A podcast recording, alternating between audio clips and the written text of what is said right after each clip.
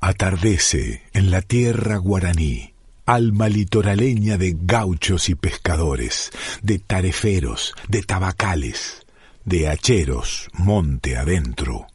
Silba bajito un viejo guitarrero en la inmensidad de la luna, en su tranco gateado por el pastizal.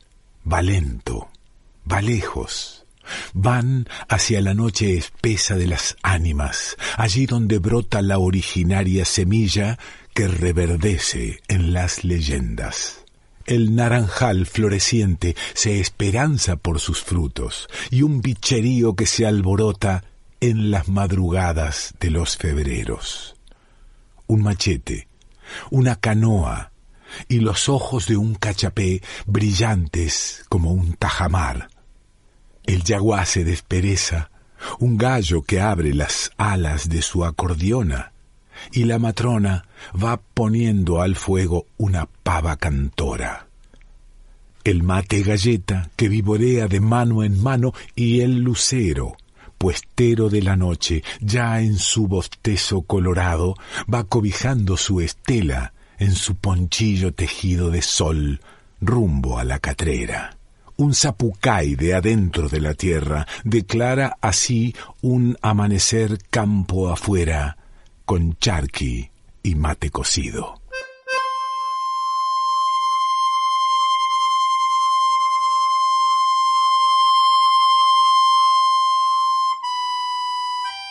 Zapucay, chamamé y leyendas del litoral.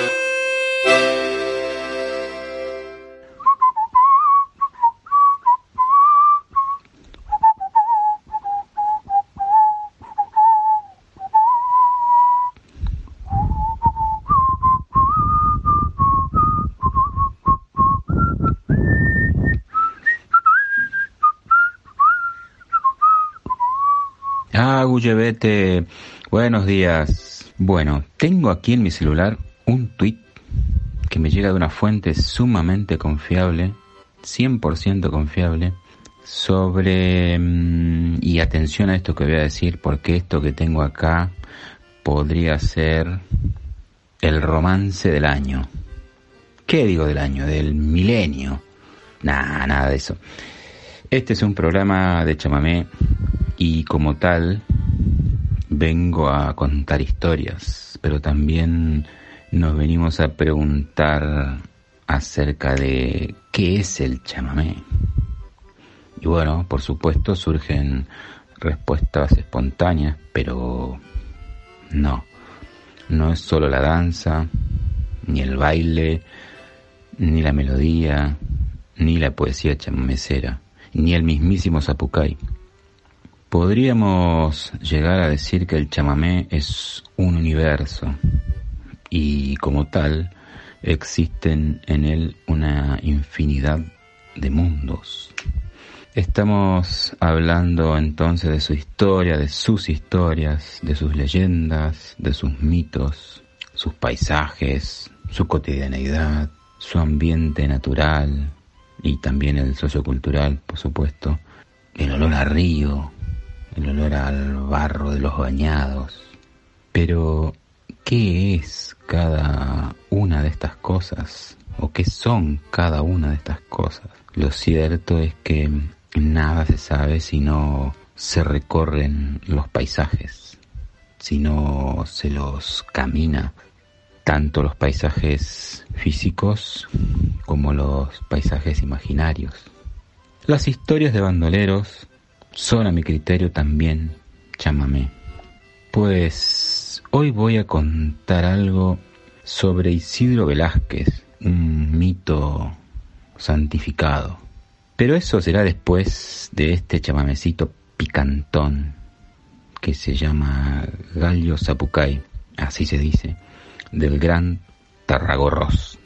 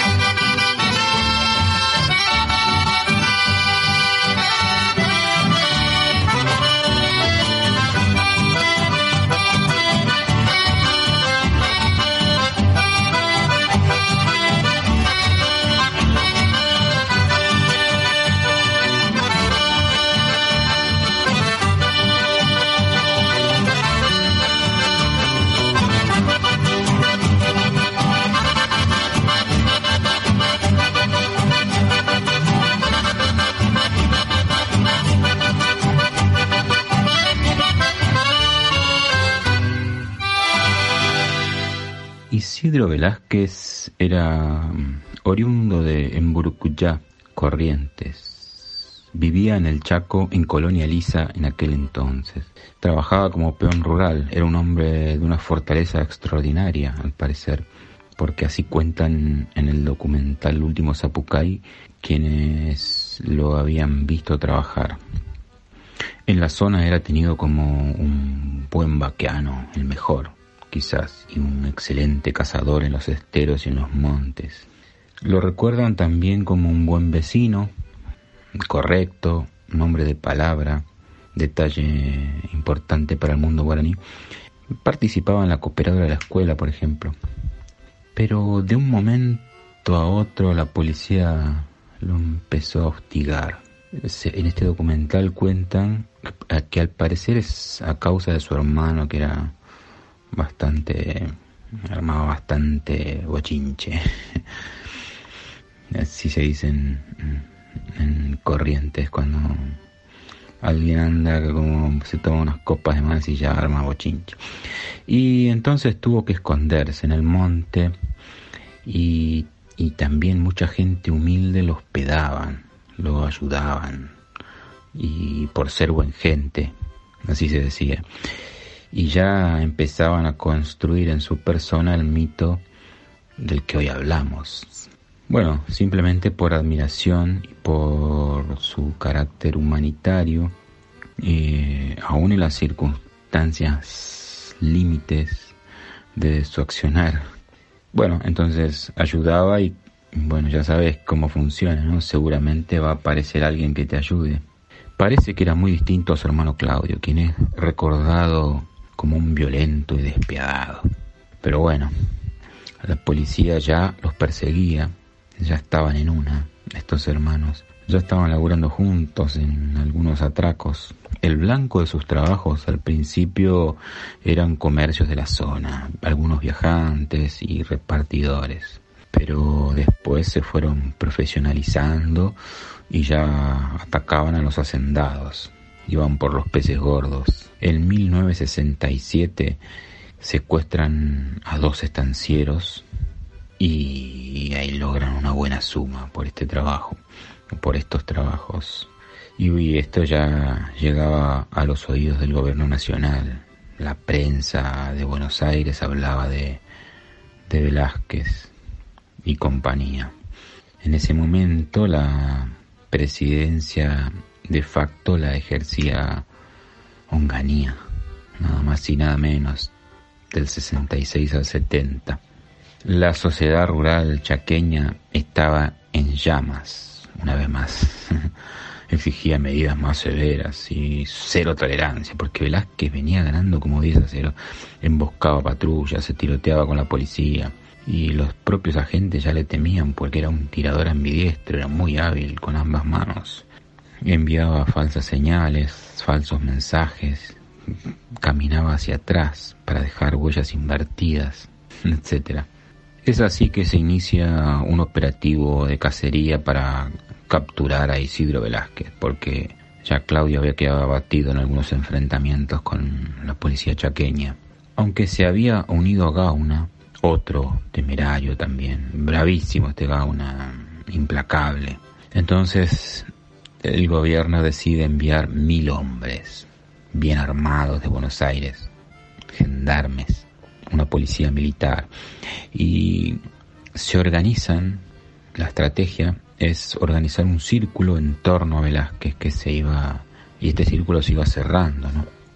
y hasta un punto que lo van a encontrar en alguna parte, pero milagrosamente Velázquez y compañía logran burlar la eficiencia de este operativo, que lo presentaban como, bueno, con este operativo lo vamos a cazar a Velázquez vivo o muerto. logran burlar este operativo y en verdad se burlaban de los policías porque le dejaban dibujos clavados en los árboles con mensajes tipo Velázquez no se rinde o dibujos. Velázquez era ayudado por mucha gente, Velázquez y Gauna, quienes le hacían informantes, los albergaban, los transportaban también. Y ahí es donde la policía empieza a darse cuenta de algo. Dice, no puede ser que tan rápido, están en un lado y en otro. Alguien los está ayudando, alguien los está eh, transportando. Entre estos y entre los sospechosos, digamos, eh, está el cartero Ruperto Aguilar y una maestra, Leonor Marinovich, quienes al sentirse muy presionados por la policía deciden aceptar la recompensa y traicionar a Velázquez y a Gauna. Para mm, el primero de diciembre del 67 tenían pactado un viaje en el auto de la maestra, un Fiat 1500, un hermoso coche. Y en este viaje también iría acompañado, irían acompañados por Ruperto Aguilar, el cartero.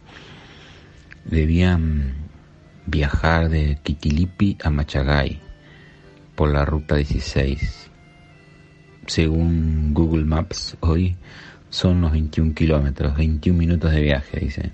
No sé si serán los trazados actuales. Pero, pero al cruzar el puente de paraje Pampa Bandera, tal cual lo acordado con la policía, la maestra acciona un mecanismo, una suerte de cortacorrientes y el vehículo se detiene, simulando un desperfecto mecánico. Entonces salen corriendo ella y el cartero y ya la milicia empieza a hacer su tarea, ¿no? De, de ametrallar el auto. Al cabo de unos minutos, quien estaba al mando, el capanga, dice alto el fuego. Se acercan al auto que ya era un verdadero colador, colador, imaginen. Y estaba el cuerpo de Gauna en el asiento atrás, ya en la oscuridad de su muerte. Pero Velázquez se había fugado hacia la inmensidad de la noche en el medio del monte a puro balazo disparando su 38 y un rifle Winchester. Al mismo tiempo, dicen los policías en el documental. Lo cierto es que Velázquez estaba herido y en su vida iba dejando los vestigios de su sangrado y esta vez su huida fue corta. Ahí al ratito nomás fue alcanzado por la metralla. Ahí escuchábamos entonces este chamamé dedicado a Isidro Velázquez, el último Zapucay, por Yamila Cafrún en este caso. Y La Ratonera, otro chamamé dedicado a Isidro Velázquez, esta vez en la versión del Chango Espaciut, pero es una creación del gran Raúl Barbosa, el maestro Raúl Barbosa, que también es guaraní como Pedrito, nuestro gran amigo de la comunidad en Boa Guaraní Irapú, del soberbio Misiones, de la biosfera Corazón Verde. Qué maravilla esto, ¿no? Corazón Verde.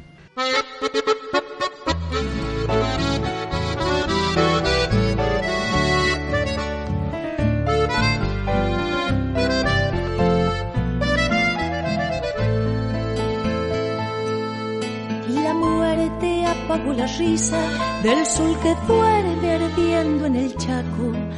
Porque Machacay se ha vuelto un llanto triste de sangre y barro.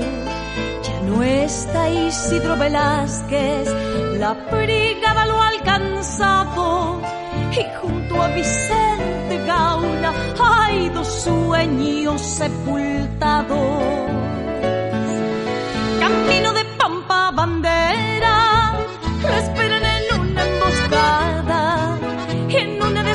set a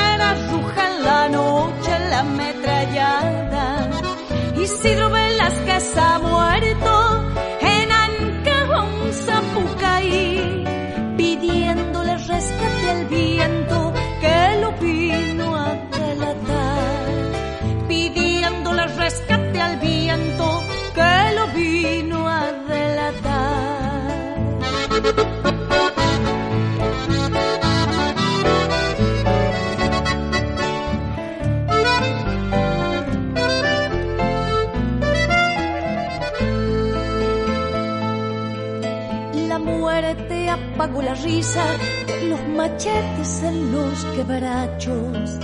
La pólvora entre los huesos se hizo ceniza en dos pechos bravos sin una vela encendida, sin una flor azulado, sin una cruz en la tierra, hay dos sueños sepultados.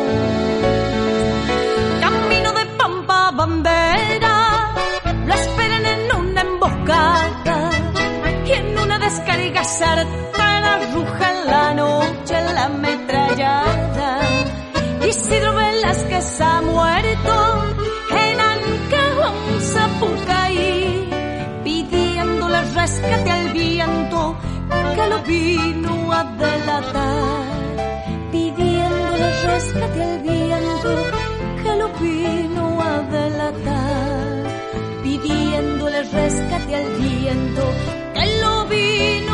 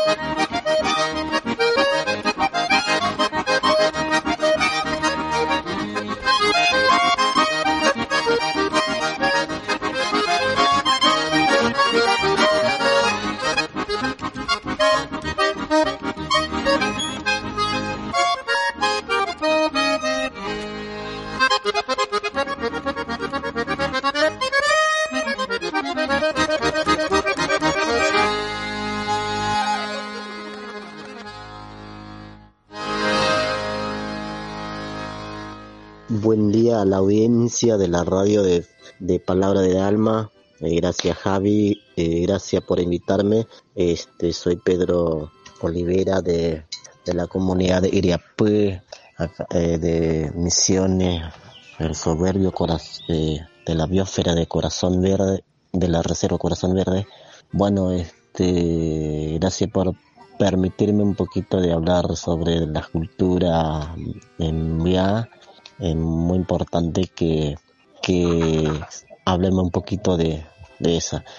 O sea, primero le quería contarles que este Javi me había usted me había preguntado de que eh, cómo se hace un reviro o cuál es la comida típica. Bueno, el reviro se hace de harina, eh, eh harina, grasa, este, y sal y agua, nada más, porque hay, hay muchas eh, gentes o en la provincia la mayoría parte de la, las comunidades eh, hace reviro, pero también en la colonia también hace reviro, pero agregado, agregado de huevo, eh, entonces eh, ese ya fue agregado ya. Y bueno, y eso es lo que, lo que es la comida, después está este, el maíz, del maíz, de la planta de maíz se hace muchas cosas en la comida diferentes, eh, de diferentes menús. Por ejemplo, de maíz se hace el, el, pan, el chipaguazú se dice, sería. Después tener este mitad, después tener beyú, después tener este caguillé en, bebida que se hace de, de maíz también. Eso se prepara las eh, mujeres. Ahí escuchábamos entonces este chamamé dedicado a Isidro Velázquez, el último Zapucay, por Yamila Cafrún en este caso. Y La Ratonera, otro chamamé dedicado a Isidro Velázquez, esta vez en la versión del Chango Espaciú, pero es una creación del gran Raúl Barbosa, el maestro Raúl Barbosa, que también es guaraní como Pedrito, nuestro gran amigo de la comunidad en Boa Guaraní Irapú del soberbio Misiones, de la biosfera Corazón Verde. Qué maravilla esto, ¿no? Corazón Verde. Y por supuesto, el chamamé también es reviro, mate cocido y selva misionera. Selva que viene siendo atacada por las formas modernas de producción, podríamos decir producción. Cultivo transgénico, llámese yerba mate, tabaco, proyectos deforestación del pino, el desmonte ilegal, que es una, una actividad espantosa, tremenda, que mm, entran empresas a cortar árboles con el simple hecho de vender la madera y ves en la ruta los camiones con, con los árboles. Contra todo esto vienen luchando las comunidades guaraníes de Misiones. Pedrito y otros amigos nos van a ir contando un poco de esto cuando puedan cuando tengan celulares, cuando tengan crédito en el celular. bueno, y ahí, acá, llega entonces Marcia Müller, una chamamecera entrerriana, con este Andresito Guasurarí, y seguido una de las piezas más hermosas, la oración del remanso por la original, por su autor Van der Mole.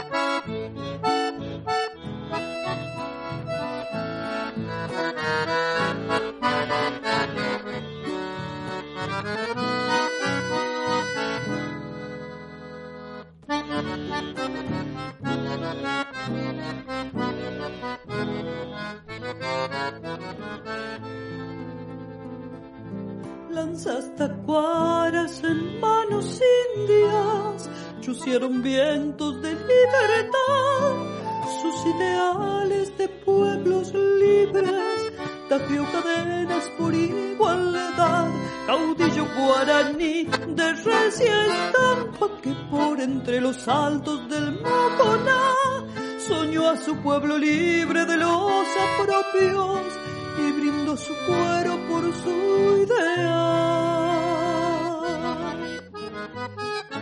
Brilla una estrella allí en lo alto, es Andresito Guacurarí, cacique e indio de las misiones de raza altiva la guaraní cacique indio de las misiones de raza antigua la guaraní.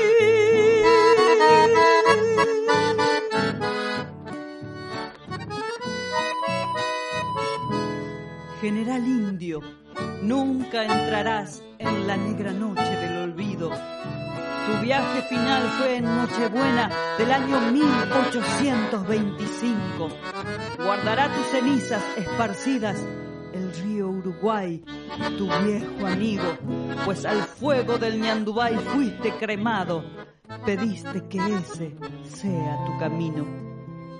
La selva virgen le dio su encanto, estero y flora le dio y verá, curteó su frente la vincha india, cual sol sagrado de tu heredad, caudillo guaraní de recia estampa que por entre los altos del Moconá soñó a su pueblo libre de los apropios y brindó su cuero por su ideal. Brilla una estrella allí en lo alto, es Andresito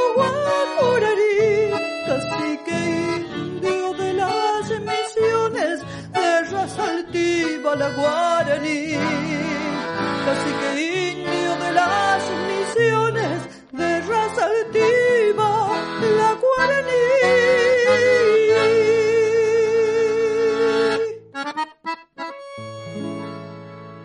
Los viernes, chamamecitos. Todos los viernes a las 18 horas, Zapucay Chamamé y Leyendas del Litoral. Con el Javi en Radio Palabras del Alma.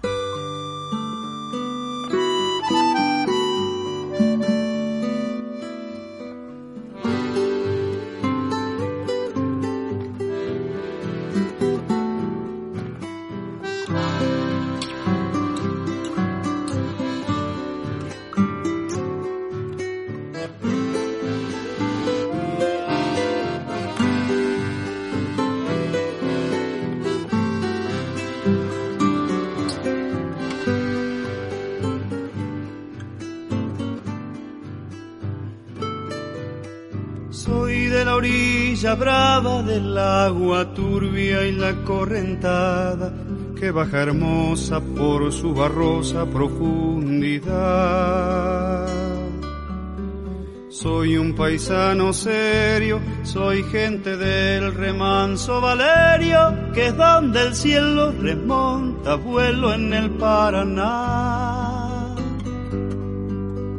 Tengo el color del río y su misma voz en mi canto sigo, el agua mansa y su suave danza en el corazón.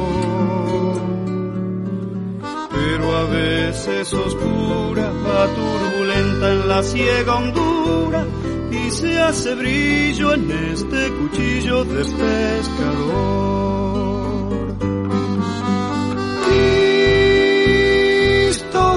Las redes,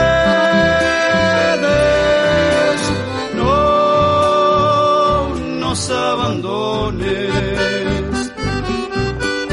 Y los espineles,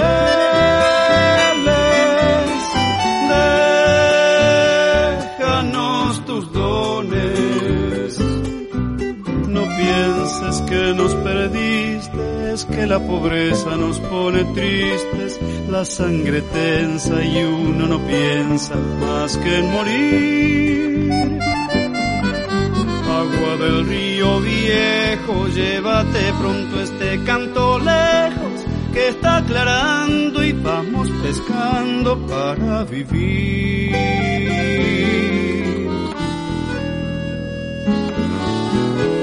Llevo mi sombra alerta sobre la escama del agua abierta y en el reposo vertiginoso del espinel. Sueño que alzo la proa y subo a la luna en la canoa y así descanso, hecha un remanso mi propia piel. Calma de mis dolores, ay Cristo de los pescadores, dile a mi amada que está penada esperándome. Que ando pensando en ella mientras voy vadeando las estrellas que el río está bravo y estoy cansado para volver.